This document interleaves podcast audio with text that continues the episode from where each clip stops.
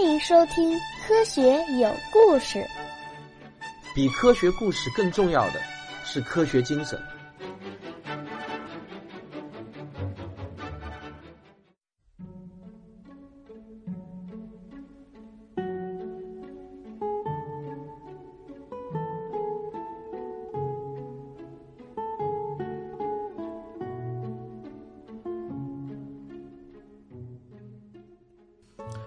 大家好，今天继续给大家讲仰望星空天文学史话。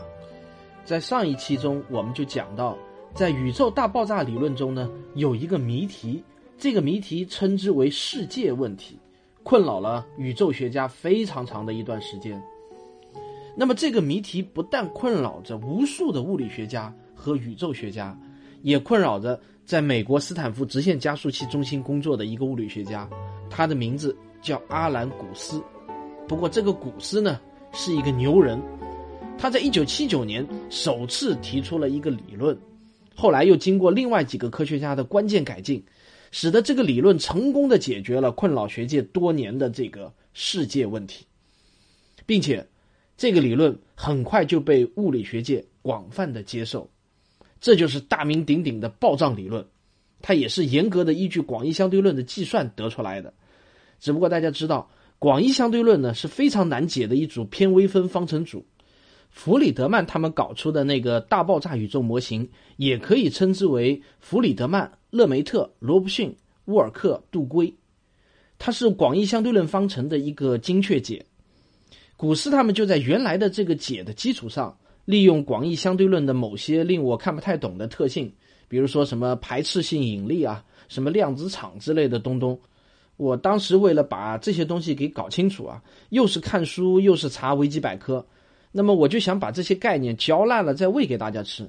结果呢，折腾了好几天，最终我失败了。我自己看的，说实话也是一知半解的，自然也就没有办法给大家把这块东西给讲清楚。总之，我查了那么多资料以后呢，只能确定一点，就是这个古诗啊，他们是经过了更加精密的计算，修正了原有的大爆炸理论。搞出了一个称之为暴胀理论的新宇宙大爆炸理论。这个理论呢，其实非常的复杂，也涉及到众多的概念和计算，方程组可以列出一大堆。但是呢，我想我还是可以用一种概括的方式跟大家把这个理论给概述一下。世界问题之所以会折磨原有的标准大爆炸模型，是因为空间的不同区域啊分离的太快，不足以建立起热平衡。所以呢，就导致了矛盾，而暴胀理论则减慢了在宇宙最最初期时刻的膨胀速度，使宇宙的这个大火球有足够的时间建立相同的温度，然后在完成了这个热平衡后呢，宇宙又经历了一次短暂的爆发性的膨胀，而且是越来越快。那么这就对早期的缓慢膨胀做出了一个补偿，这就是暴胀这个词的由来。这个理论的核心内容其实就是说，宇宙空间在迅速演力之前就已经建立了共同的温度。那么，这个暴胀的速度到底是多快呢？古斯他们的计算表明，宇宙在十的负三十五次秒到十的负三十三次秒之间，也就是在十亿亿亿亿四个亿啊分之一秒的时间内，宇宙的尺度突然就增大了十的二十六次倍。也就是一百亿亿亿倍，三个亿啊！这是一个什么概念呢？我简单做了一个计算，相当于一粒尘埃啊，瞬间要膨胀成十个银河系这么大。在这里啊，我要说一句题外话：我在写这一段的时候呢，查阅暴胀理论的相关资料，我的脑袋都大了。为什么呢？因为在《万物简史》这本书中，他说宇宙在暴胀期间是膨胀了十的四十次方倍。而百度百科的暴胀理论词条中呢，则更夸张，它的数值是十的七十八次方倍。一开始呢，我也搞不清楚到底是谁对谁错，于是呢，我就自己动手做了一下计算。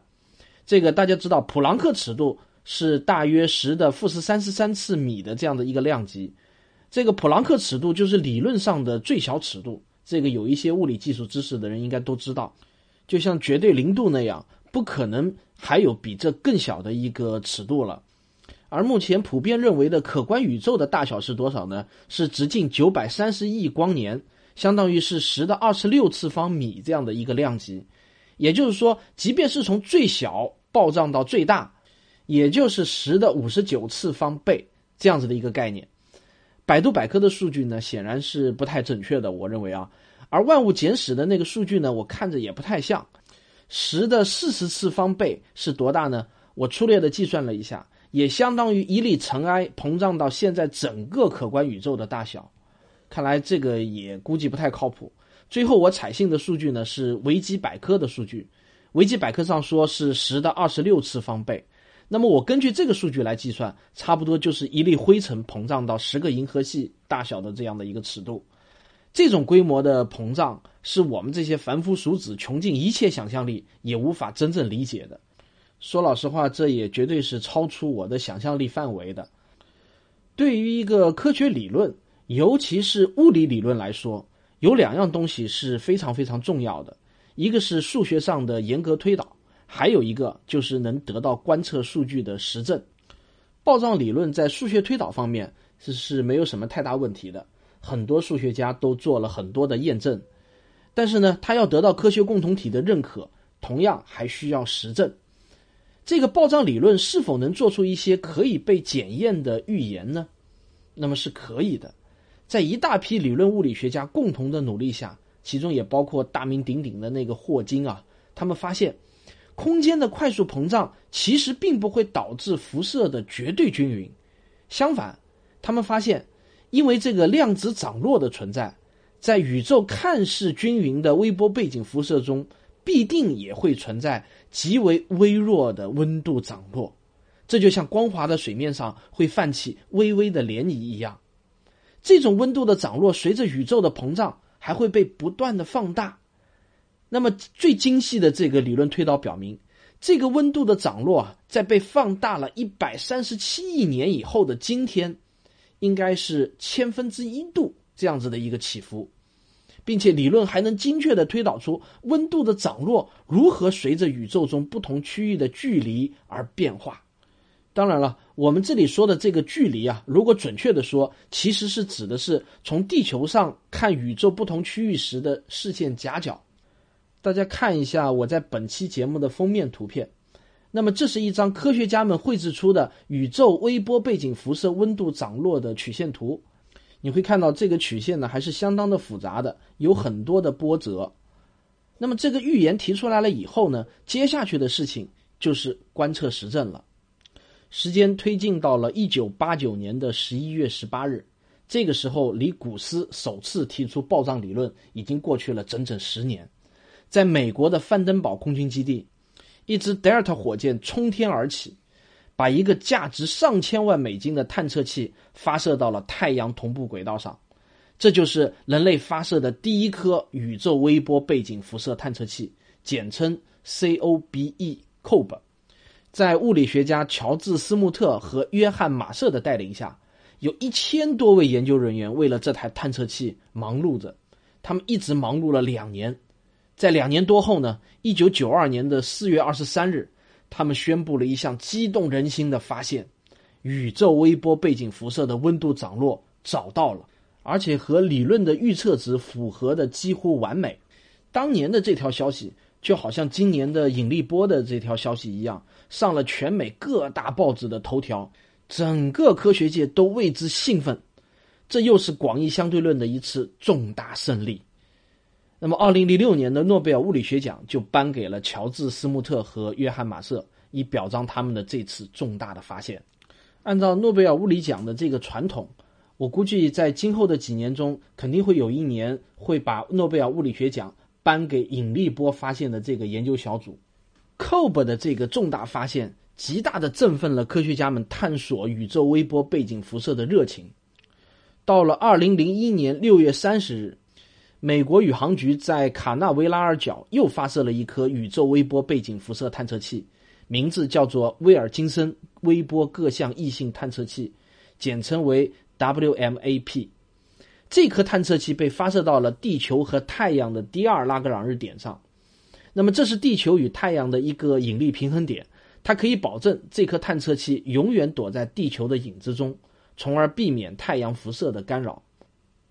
WMAP 这颗探测器呢，在太空中整整工作了九年多，研究团队每隔两年会发布一次数据，而每一次数据的发布都会把整个宇宙的微波背景辐射图像向更精细推进。让我们来看看它最终发布的九年数据图像是什么样的。我也把它放在了本期节目的封面中，你点开滑动一下就看到了。这张图与暴胀理论的预言相符的程度啊，可以用令人叹为观止来形容。有了如此坚实的实证基础，这个暴胀理论作为宇宙大爆炸理论的补充之一，就一直统治宇宙学领域至今，被称之为标准宇宙模型。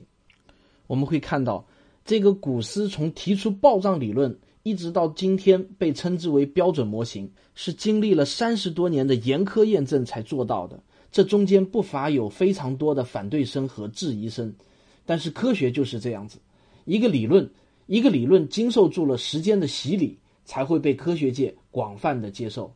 科学共同体可能是我们这个世界上所有的团体中最为保守的一个团体了。要让他们把一个理论称之为标准，那是非常非常的不容易的。当然了，既然有标准的模型，自然就会有非标准的模型。宇宙学家们近年来不断的设想出了各种各样的新的宇宙模型。这块内容我在我这个专辑的最后呢，也会给大家简单的介绍一下。我们回过头去想一下，引发了上述这一切惊人的理论的源头。其实还是哈勃做出的卓越发现。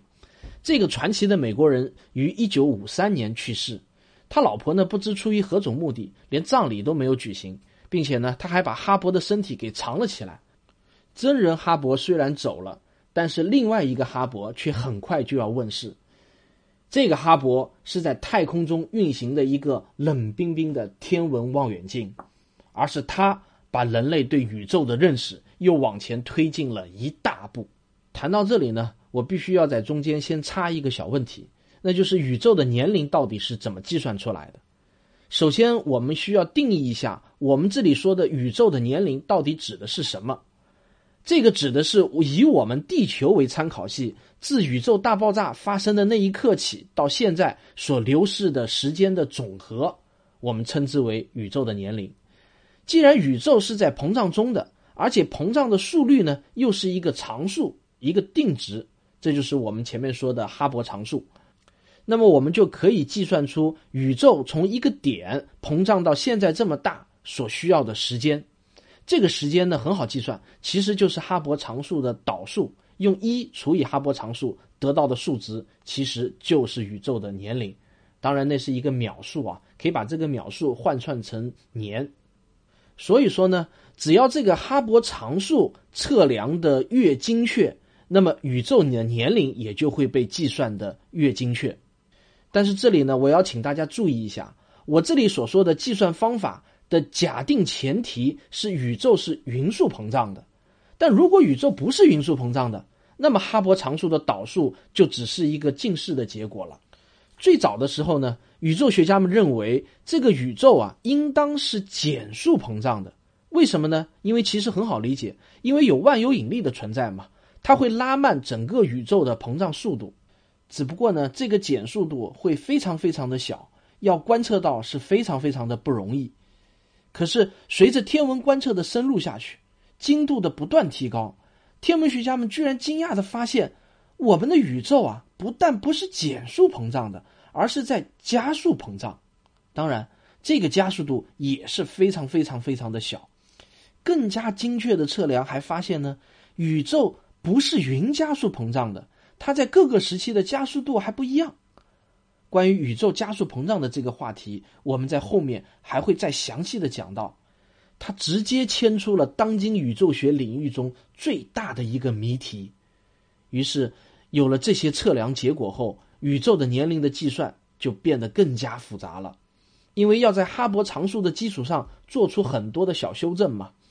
不过这个修正值相对于宇宙的年龄来说不是很大，我们对宇宙年龄的计算结果就随着一个又一个太空天文望远镜和宇宙微波背景辐射探测器的升空而一次次的朝着更精确的值修正。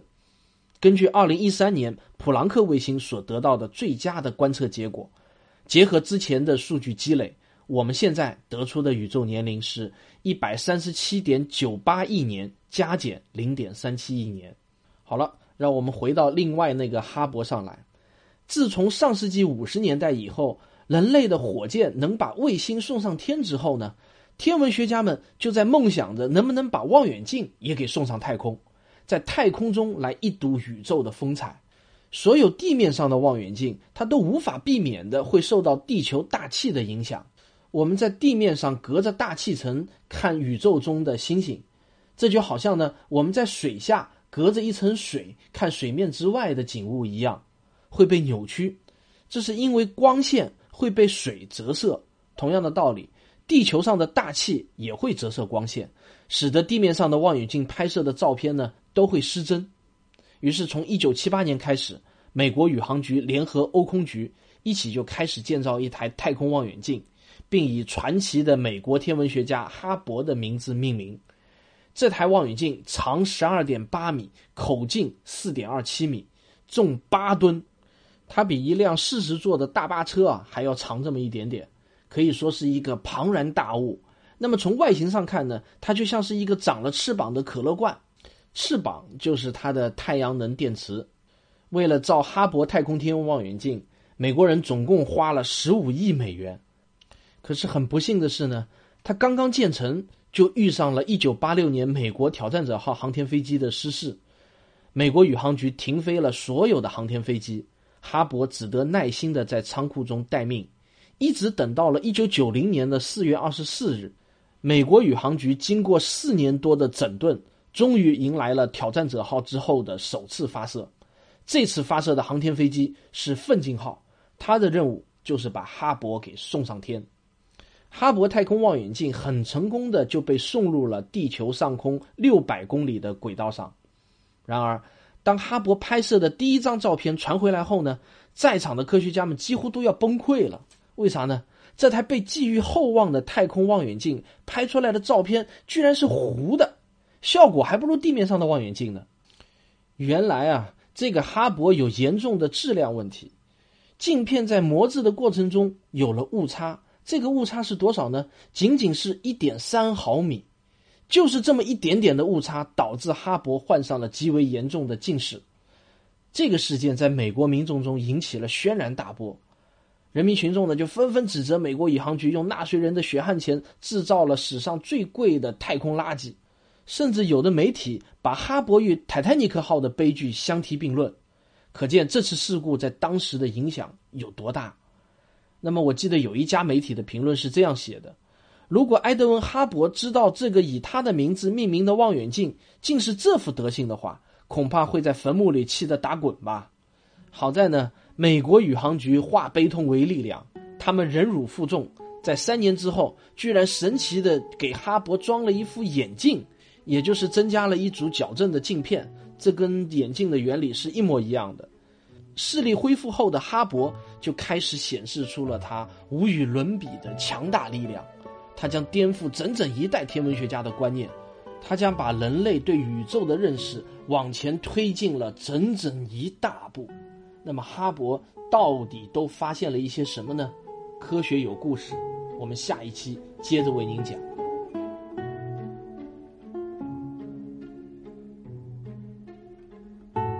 我是卓老板，我是吴京平，我是汪杰，我们是科学声音。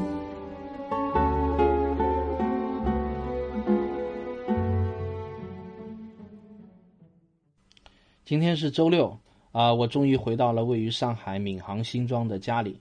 今天这期节目呢是在家里为大家录制的。先跟大家说一下，我们那个科学有故事的 QQ 群已经扩大到一千人的群了。所以呢，之前加不进来的一些小伙伴，现在可以很方便的加入了。在这里，我也要特别感谢一下那些自发为群的扩建费捐助的小伙伴们。另外，还有一个消息要跟大家公布：科学有故事的这个微信公众号也要开始活跃起来了。我再说一遍，微信公号的名字呢，就叫科学有故事。如果你还没有关注的话呢，你可以关注一下。